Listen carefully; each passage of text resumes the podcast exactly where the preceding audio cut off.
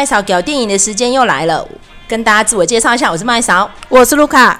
我们今天的企划呢，非常的有趣哦。我们要探讨一下这些曾经的小童星们现在去了哪里？为什么会想到这个企划呢？就是因为从《后裔弃兵》开始的。因为大家可以想一下，《后裔弃兵》里面其中一个很重要的角色是。哈利波特的达利表哥吗？因为其实里面还有另外一位童星，我们等一下也会提到他。所以呢，这些童星们长大之后，他们各自的表现如何？然后刚好我们在做这一集的功课的时候，又发现到一个非常有趣的，就是《魔戒》呃的主角佛罗多竟然发生了一件什么事情呢？就让卢卡跟大家阐述一下。好，那个其实我觉得这个企划蛮有趣的，就是你因为你知道那个我们现在看电影的人口其实是一直在老化啦，哈，新的呃一新的小孩其实他们都比较不看电影啊，然后可能比较常看影集还是什么的哈，那所以呢一直有很多的 reunion 哈，那你在这个 reunion 里头就可以看出每个人的不同的变化。那这两个人呢，就是完全没变，就是岁月在他们身上好像没有留下痕迹哦。这个就是那个魔戒里面的佛罗多、伊莱亚伍德，然后以及这个呃呃哈利波特、丹尼尔。Redcliffe 啊，那这个呃，他们是 Empire 杂志有一个很有趣的企划哈，因为这两个 franchise 它正好都是二十周年哈，所以就找这两个演员同框哦。为什么要找这两个人同框呢？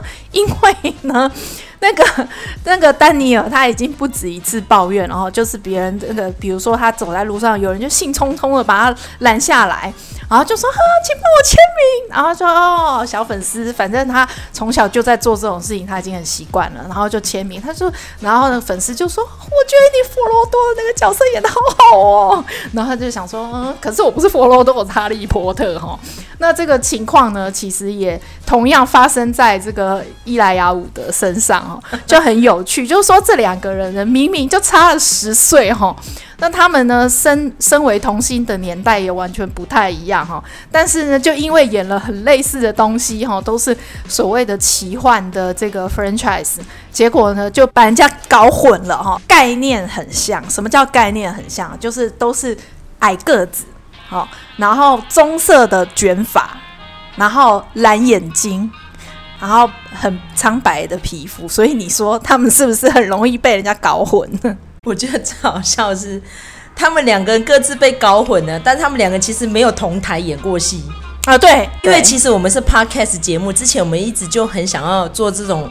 眼残系统，就是因为常常会有明星脸，像像看那种，但是因为 Podcast 可能比较难呈现。但是如果啊、呃，我们的粉丝们留言敲碗的话，我们可能还是会做啦哈。所以呢，我们来谈一下，还有哪一些演员们现在的表现都还不错的，嗯，然后大家可以特别把他们圈点出来提的呢。嗯，刚刚提到那个达利表哥，他叫哈利米尔林。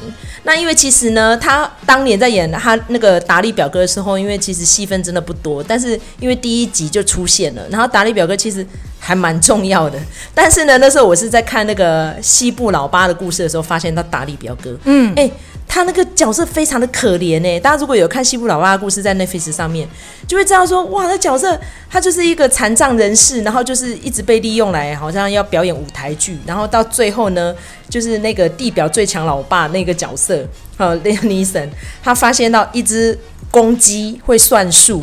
就用那只鸡来取代达利表哥，就把他推到井底了，就好可怜，你知道吗？谷底啦嘿。但是后来呢，在后翼弃兵里面一出现之后，我又眼睛一亮。哇塞，达利表哥 他又出现了。没有，这其实，在后翼弃兵之前，还有一个就是我们也讨论过的不死军团嘛。啊、对，不死军团。他在里头就是一个坏人啊，超级坏人的。对，对所以所以那个达利表哥现在因为红了嘛，他最近作品真的非常的多，很多人就问他说：“哎、欸，听说你是哈利波特那个男演员里面最有表现的？”他说：“有吗？我只是瘦了一点而已。” 他说他的成就只是因为他减肥了，而且他我觉得他的戏份都不是很重，所以他有办法就是看起来作品蛮多的啦。对，这这个也是一个蛮好的一个发展方向。可是达利表哥他除了在那个，你不要一直讲他是达利表哥好，好吗？因为他是 那个名字太有趣。神器之地，我不知道你有没有看，非常的好看。因为他其实，在 Netflix 上面像一个小品，嗯，但是呢，他不知道为什么这次金球奖都没有提名他。嗯，他其实是一个非常诡异黑暗的故事，然后里面集合了很多很厉害的演员。那达利表哥在里面，他就是演一个神棍，他就整个 k 笑，你知道吗？他就是呃杀死了自己的老婆，然后他就觉得现在靠着神机，你们可以马上复活。嗯嗯嗯。然后那个角色一出来的时候，我都被戏，我说他一定要跳这么奇怪的戏份来演吗？但是好在他在后一期里面还蛮正常的。对，而且是终于那个从良变好人了哈。对，而且那个我们都。知道他担负着一个非常重要的工作，就是要平衡 安雅泰勒乔伊的演剧哈。他们就在讲说，那个安雅泰勒乔伊是演剧过过长，然后他呢就达利表哥就演剧很短，很近对，急眼，对，就想说哇，他们真是天造地设的一对啊。但是呢，其实我们常常在笑说。那个后裔弃兵里面，哎呀，他的乔伊根本就是吸金大使，只要跟他睡过的男人，功力都被他吸走。没错，没错。而且更扯的是，他竟然戒毒只需要一天啊！对啊。好，那我们我们不要再笑后羿弃兵了。我们个人其实都是他的粉丝。没错，没错，对对，我们没有冒犯的意思，没有冒犯的意思。女生，女生。后羿弃兵的主角安雅泰勒乔伊。如果我们勉强来说，他也算是，就是他应该是说青少女时期就开始演戏啦，哈，那也很快的得到瞩目。那他其实是从模特转行来演戏的。那呃，其实也有很多的童星是。青少年时期开始演的，那但是有一些童星就是真的是从小时候就开始演戏了哈。那这个呃，像《后翼弃兵》里面另外一个安雅泰勒乔伊这个吸收功力的对象哈，就是汤马斯桑格斯特哈。如果大家有看过《爱是你爱是我》的话，他应该是非常早期这个崭露头角，就在《爱是你爱是我》里面，他演的是连恩尼森的小孩，然后他就是好像那个呃。丧母，然后就是一个大男人要带一个小孩，就很倍感辛苦。然后没想到还碰到小男孩情窦初开，哈，这个是就是感觉就是一连串糟糕这样子。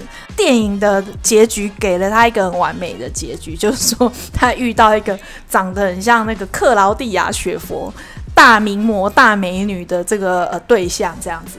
那如果大家有看过《爱是你爱是我》的话，就知道哈。这个小孩呢，如今已经三十岁了，可是他的长相一点都没有改变，还是像小朋友。我觉得他其实蛮辛苦的，因为其实他在《Nowhere Boy》里面他演了 Paul McCartney，他在里面看的就像未成年，但是其实那时候他已经二十一岁了，就经常给人家当做是小朋友。对，而且我觉得很好笑，就是那个时候，那个后翼弃兵也是会有一些网友讨论啊。那它里面不是有蓄胡吗？然后大家就说，你可不可以把你的胡子撕掉？那个一定是贴上去的。对，然后你就看他跟安雅两个人对戏，你就会想说，这两个人都是小孩吗？虽然他们演都是成年人了，但是呢，两个人看起来就是小孩，又完全是童颜呐、啊。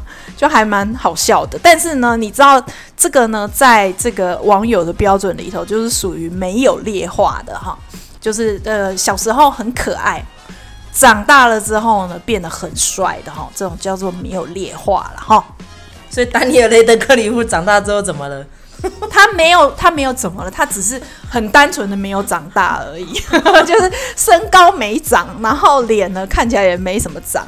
但是我觉得，就是像佛罗多啊，或者是那个呃那个哈利波特，我觉得都我都要为这两个演员，就是怎么讲，帮他们说话，然后也觉得他们其实是一个很不错的案例。比如说像丹尼尔雷克里夫，他其实知道他自己长不高。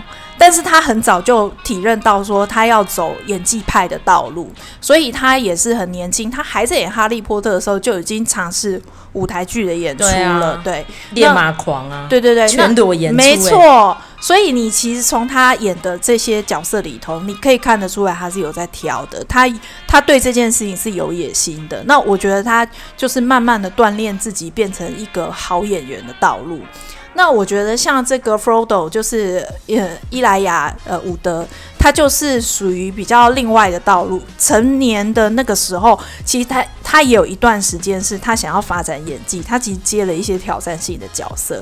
不过呢，就是毕竟就是好莱坞的生存条件还是比较严苛一点。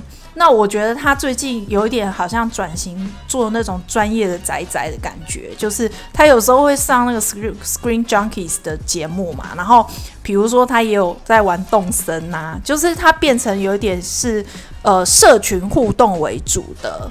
那我觉得说，其实这样子也蛮好的。其实我真的觉得身材很重要啦。嗯，像我们下次可以谈一些那种身材比较极端的，因为男演员太矮，女演员太高，就会很难找搭配的对象。对。讲到这个汤马士·桑格斯特，我们刚才讲说他小时候很可爱，长大变很帅。这个我们就可以讲到另外一个童星出身的，就是尼可拉斯·霍特。哦，对，就是呃，如果大家回头去看他小时候的话，哈，你就会觉得那个天啊，简直是黑历史哦，就是一个有一点好呆的小孩，然后很欠揍啊。那个叫做《非官男孩》电影呢，其实还蛮有趣，就是说你从里面可以看得出。休格兰，他其实已经被定在某个角色。刚刚讲那个桑格斯特哈，那个维基百科上面写到，休格兰是他的堂叔哦。对，原来如此，远亲关系。休格兰他在这个《飞官男孩》里头就是演一个就是老屁股啦，其实他老鲁男啊，大概都是那个样子，就是说呃呃。生活过得不错，可是胸无大志这样子。那这个飞哥，这个男小男生尼可拉斯霍特就是一个意外的，他必须要照顾这个小男孩啦。然后这个小男孩呢，就是讲话难听不讨喜，然后又胖胖的。没想到长大之后，呃，有一句话流传在网络，就叫做“胖子都是潜力股”哈。所以他后来就变成这个。一百九十几公分高的大帅哥哈，那个就是尼克拉斯霍特。对啊，这一阵子也当老爸了。他那个情牵那个诶、欸，珍妮佛劳伦斯分分合合 N 次了，现在两个各自婚嫁，没错啊，也发展的很好。他也是算是情史蛮丰富的一个啦。再来讲到的这个呢，其实是卢卡我的心头好啦哈，这个一。如果呃没有看电视剧的人比较不知道，但是呢，他其实如果讲到他在童年时期的这个作品的话，大家应该都会吓到了，因为他真的跟非常非常多大明星合作哈。这个就是 Freddie Highmore。那那个如果说大家有在看电视剧的话，他就是良医墨菲的这个主角，而且他也是 producer。那这个其实这个良医墨菲这个 IP 是从韩剧的 Good Doctor 里头。所这个买下他们的版权来改拍的。那这个 Freddie Highmore 呢，他其实最近有一部电影上映哦，就是《马德里金库倒数九十分钟》的这部电影哦。他小时候都是跟强哥强尼戴普在合作，你看《寻找新乐园》跟《巧克力冒险工厂》，对，都是强尼戴普。对对对，要缅怀他一下。其实他其实他的他小时候就有很。多很棒的这个作品、呃、作品出来了。那其实他也是学霸，你知道吗？他学的是法律，嗯、那他同时学了两个外语，一个是西班牙语，另外一个是阿拉伯语。他居然会讲阿拉伯语，非常有趣。阿拉伯语很难学，这人太神了吧？对对对，所以他其实是他是 Cambridge 的哦，他是 Cambridge，哦，好强哦。所以其实他就是个学霸，但是我们也知道，就是英国演员这个如果出身牛剑的话，其实是没有什么了不起的，满地都是哈。但是他会讲阿拉伯语这件事情还蛮……其实我也特别去研究过，为什么这些演员特别容易进去剑桥？因为剑桥一般人是很难进去的，但是你要有特别的血统跟背景。所以，如果他在演技上已经有一点成就，是可以加分的。所以，其实蛮多年轻演员都是从这边要又得到很多学院派的知识，所以变成非常硬底子的演员。我觉得这件是很好的事情。刚刚我们前面讲到那几个童星，通通都有念过大学，而且都是英国人，就只有丹尼尔·雷德克里夫没有去念。其实那时候他们有得到邀请，他选择不去念大学的。哦，嗯嗯。这个一样是英伦小帅哥哈，那我们就来讲另外这个阿 sa Butterfield，讲名字可能大家不太知道，但是呢，他有演过一个也是呃 Netflix 上面的这个大热片哦，就叫做这个性爱自修室，好。那其实我们在里头看到他已经是一个成长为是一个英挺的少年哦。那但是呢，他之前呢，就是呃童年时期，也就是非常非常可爱的一个小男生。那他最呃令人印象深刻的作品就是《雨果的冒险》。那他后来还演了《怪奇孤儿院》哦，那个时候其实已经算是年纪稍微比较大一点的了哈。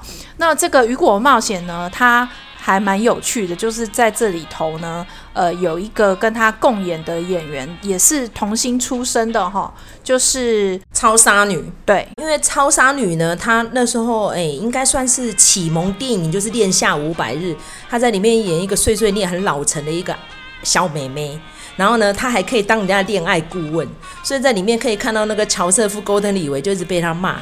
他说：“你不应该这样子去追那个 Summer 啊，因为大家知道《恋下五百日》就是一个男生苦恋女孩子嘛。然后那个女孩子呢，就是超难搞的。然后这个身为恋爱高手的教练竟然只有十四岁。然后后来呢，因为他那个角色实在是太突出了，甚至于已经比男女主角还红了，所以隔年就被找去演超杀女，后来就一路红到现在了。然后今年还有新片哦，就是汤姆猫杰利鼠。对，但是因为这种电影在上映的，对我跟卢卡来说，基本上。我们是拒绝往来户了，但是问题是，哎、欸，你要想说，她真的很不简单呢。她算是一个很有料的女演员，没错。因为因为她曾经还还演过一个呃女记者，她自己写她的自传，她曾经得了一个怪病，哦、对对对，哦，所以我觉得她是很敢挑战演技的，甚至于她还有演过那个哎、欸、魔女嘉丽的新版，嗯，哎、欸，那个不好演呢。其实他演了蛮多的，比如说像刚才我们讲到《魔女佳丽》的新版嘛，哈，然后呢，还有一个是也是不同版本，就是《嗜血童话》，它是一个瑞典电影《血色入侵》的美国版，哈。那这在讲这个呃年年少的吸血鬼的故事。那后来呢，他甚至还演那个《星光云集》，哎，《星光云集》这个也是都是大牌，哦啊、还有暗处大牌很多，他在暗处里面也很有表现哦。然后甚至有沙利赛龙，我觉得他有一个很很有胆的，就是亲密室友，跟他对戏的是谁呢？哦、就是法国老萧伯，欧洲梅姨，对，就伊莎贝于加变态，对对对，所以其实看起来他。也是蛮懂得要挑战不同戏路，对。然后还有你的最爱就是窒息然后、嗯、对，对，对，对，对，最前面就领便当了。但是那部电影看的过程很不舒服，但是它有很独特的暴力美学啦。嗯，嗯。那接下来要讲到的这个呢，它其实是呃三个姐妹花哈。那但是呢，这个妹妹啊，这个小妹呃，就是最近就变成麦嫂的心头好哈。那这个就是伊丽莎白·欧森。那那个呃，麦嫂帮我们讲一下，你最近为什么觉得她是你的心头好？最主要是汪达幻视他特别有表现，因为他在大堆头的电影里面呢，因为实在演员太多了，看不出来他的内心戏。但是呢，因为他的能力是非常强的，在漫画里面的设定，他是万磁王的私生女，他还有一个双胞胎弟弟是快银，所以两个的能力呢都是超乎常人所及的。然后最后呢，他可以靠他的心智能力呢，甚至于可以去虚拟的一座城镇，然后把一些正常生活中的人全部都无差别的抓进去，然后配合他。演出一整出的肥皂剧，然后这肥皂剧呢可以横跨三十年，甚至于呢可以今天怀孕，下个小时就生出小孩，小孩在当天晚上就可以长大十岁，就整个胡搞瞎搞，然后到最后呢，其实最大绝就是他已经疯了。好，我讲到这边就好了。但是就是伊丽莎白·欧森表现的非常的好。对，那其实我觉得伊丽莎白·欧森真的是很不简单哦。她前面呢有一对双胞胎姐姐，那个也是名满天下，就是从婴儿时期就开始演出的这个奥欧森姐妹哈。那他们这一对双胞胎呢，就跟这个妹妹伊丽莎白·欧森，他们的性格差别很大。就是说那个呃双胞胎的姐姐呢。呃，两位姐姐呢，她们成年了之后就变成是时尚达人，然后整天就是 clubbing 啊，然后去参加各种 party 啊，然后设计自己的时尚品牌啊，然后有偶尔这个闹个绯闻 drama 一下哈。那所以或许是因为这样，导致说这个小妹啊，伊丽莎白·欧森，她就是属于那种啊。不要来找我，我不想成名的那一种哈。那所以其实我们也可以看得出来，他的这个演艺生涯哈，除了后来这个演了汪达这个角色之后哈，让他就是整个知名度跃升。但是呢，在这之前呢，他演的一些角色其实也是很有挑战性，但是呢，你不见得会知道的哈。那包括这个呃，我们觉得韩国的神片就是《原罪犯》。哦，他曾经拍了一个好莱坞版，虽然那个好莱坞版非常失败，但是呢，这个伊莎白·欧森她就是有有胆量可以挑战那个女主角的那个角色哦，这个是非常厉害。然后另外就是当他呢在跟快银就是扮演那个龙凤胎的同时，哈、他在这个哥吉拉里头的两个人呢，居然摇身一变变成夫妻啦，所以这个。不得不说，这个汪达开发平行宇宙的能力还真的是非常的强哦。我们提一下说，那个汪达幻视现在目前还在勾音案哦。目前我们在录的时候也更新到第七集哦。后面匪夷所思的情节哦，听说会越来越厉害，真的下巴会掉下来，所以大家密切锁定。好，我们现在来讲下一对姐妹。再来进入到这一对姐妹哦，那个姐姐哦，小时候超级厉害的，几乎只要是女童星的角色都是给她演了，不做二人选，就是 Dakota Fanning。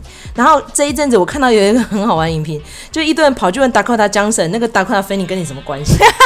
就是同名而已嘛。真的有够烦的，干嘛这样？对呀、啊，两个完全戏路不一样，父母也不一样，好不好？好，那 Dakota Fanning 呢，就是因为他后来选择的路线呢，就是都比较怪奇类的，比较阴暗类的，因为。是因为长不高的关系吗？还是怎样？没有没有没有，他其实没有什么特别，就是在外形上面没有什么特别的改变啦。那那个呃，但是他都挑那个很难的戏来演，是，例如说那个走过炼狱的女人，真的看过会心脏病发哎。他演那个角色实在是太凄惨了，嗯，不但被爸爸性侵，然后甚至于最后还被割掉舌头，然后到最后呢，就还要捍卫他的儿子跟老公，然后就去牺牲生命，就是超凄惨的啊。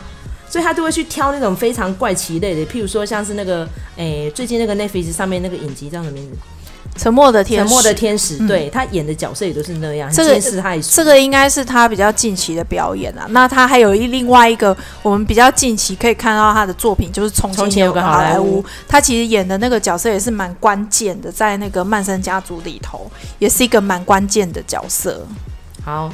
然后呢，他还有客串那个瞒天过海、八面玲珑哈，所以达科达·芬妮呢，到现在呢，还一直跟呃好莱坞都有蛮多的关系的，例如说那个《美国新风暴》，这些都是他的近期的作品。嗯，那但是我们今天最主要要讲的是这个艾尔·芬妮哦。就是妹妹，对她现在的呃心路看样子是比她姐姐还要大涨，就是大红大热哦。尤其是她最近这个新片叫做《凯撒琳大帝》，在金球奖已经对，好已经提到一整个满坑满谷了哦，很厉害。然后尤其是呢，非常多的大角都有跟她合作过，例如说她在《黑魔女》里面，她是跟呃那个安吉丽娜·裘丽合作，对对、哦。然后还有《雨天纽约》，大家知道这电影嘛？那个。是伍迪艾伦的，对对。那夜行人生呢，有班艾弗列克，然后所以呢，这个艾尔芬尼最近的角色呢，可能就是因为看到他这个傻白甜的外表啊，所以说那种清纯可人的会找他演，甚至于坚强的女性，像那个二十世纪的他们也会找他演，嗯、没错。所以基本上她已经无设防的，几乎所有的角色都可以找到艾尔芬尼。我觉得他真的很特别，就是他有一种仙气，你知道那个仙气是，比如说。可能是比较近期的代表，比如像安雅泰勒乔伊，你会觉得说他有点仙气。那其实我觉得艾尔芬尼也是属于那种有仙气的人，尤其是他那个时候在演黑魔女的时候，我就想说那个小孩一笑，然后我就想说，不管是谁，就算是黑魔女本人，也会被她的笑容所融化。就是你怎么能不爱她？她就是这种的这种的一个长相。可是呢，你你如果去看她的作品的话，你也会发现说，哎，其实。她不是就是无差别的，好像我们都来演傻白甜的角色，他其实也是呃有事事实的挑战他的演技哦，所以其实他是呃蛮看好的啦，就后起之秀。如果跟姐姐就是从小就是天才童星比起来的话，感觉她好像呃，因为她的型的关系，所以她发挥的那个跨度也就更大。对，听说她的演技大突破是那个霓虹恶魔啦，但是看完也是会心脏病发的。还有魅惑也是哦，所以她一六年跟一七年，因为可能刚登短廊，所以她就卯起来挑战这样的角色。那这一次的凯撒琳大帝，因为她演出的是知名的历史人物，然后甚至于她是杀掉自己的亲生丈夫，而且是跟情夫合谋。然后就创了那个俄罗斯的进步的历程的一个重要的女王，所以呢，大家可以去观赏一下这个影集，是在 Hulu 呃上映的，而且里面也是有我们刚才讲到尼尼可拉斯霍特，特对对，你要演那个智障皇帝哈，然后被自己的老婆戴绿帽还搞不清楚，然后最后就死于非命了，还蛮凄惨的哈。接下来呢，我们要讲这个演员有非常有名的，哦，他 Kristen Stewart。那 Kristen Stewart 呢，就是他在呃成名的过程当中也是风波不断，然后很佩服他，是他在近几年呢出柜当女同志了。然后他出柜当女同志之后呢，甚至于还自己当制作人拍了一部电影叫做《求婚好意外》。好，这个卢卡等下会特别提一下这部片。那他呢的呃成功史呢，第一部就受到外人瞩目的电影就是《暮光之城》啊。暮光之城，你真的有看吗？才不是，才不是暮光之城。应该说是最……我话说从头，你应该说要讲跟朱莉佛斯特。是是是是，知道你要讲这个。对对对，因为我觉得，我觉得非常有趣，就是说，呃，Kristen Stewart 他的人生其实跟那个 Jodie Foster 有很多很相像。因为其实他长得跟他很蛮像。很像啊，对，就是一开始的时候呢，他是呃。在站立空间里头，就是演那个 Jodie Foster 的女儿。我先问你，Jodie Foster 知知不知道他那时候其实是潜在股的 Lesbian？我不晓得哎、欸，我觉得晓得，我觉得有可能，因为其实因为其实我们如果看那个啊，正好 Christian Stewart 的绯闻还蛮多的，他可能不是一开始就就是一个女同志的。就是我觉得他他可能是对于自己的性向保持一个开放的态度，但是你要说就是在他的人生里头，Jodie Foster 绝对是一个很重要的前辈。嗯，就是不仅是带他入行，然后演他的妈妈啊什么的，那可能在人生的道路上面，其实他也跟这个呃 Jodie Foster 一直有互相参照的一些一些过程，他们应该也是是有私交。那他当年演这个站立空间的时候只有十五岁，然后就是很像小型版的朱莉佛斯特。那时候其实大家就有注意到他了，因为他就长相清秀，有点男孩子气这样子。那当然那个电影呢，其实本身我对他的评价是没有太高啦，因为我觉得那个。收尾有点太草率了一点，就有点像在飞机上面，他突然一直在找女儿。我觉得那部电影让我觉得收场很奇怪。但因为那时候朱莉·福斯特蛮多这样的作品的，就是那种母性大爆发，然后就面临到一个危机，然后怎么样捍卫自己家的小孩这样。因为那时候他刚当妈妈嘛。但是我刚刚还是。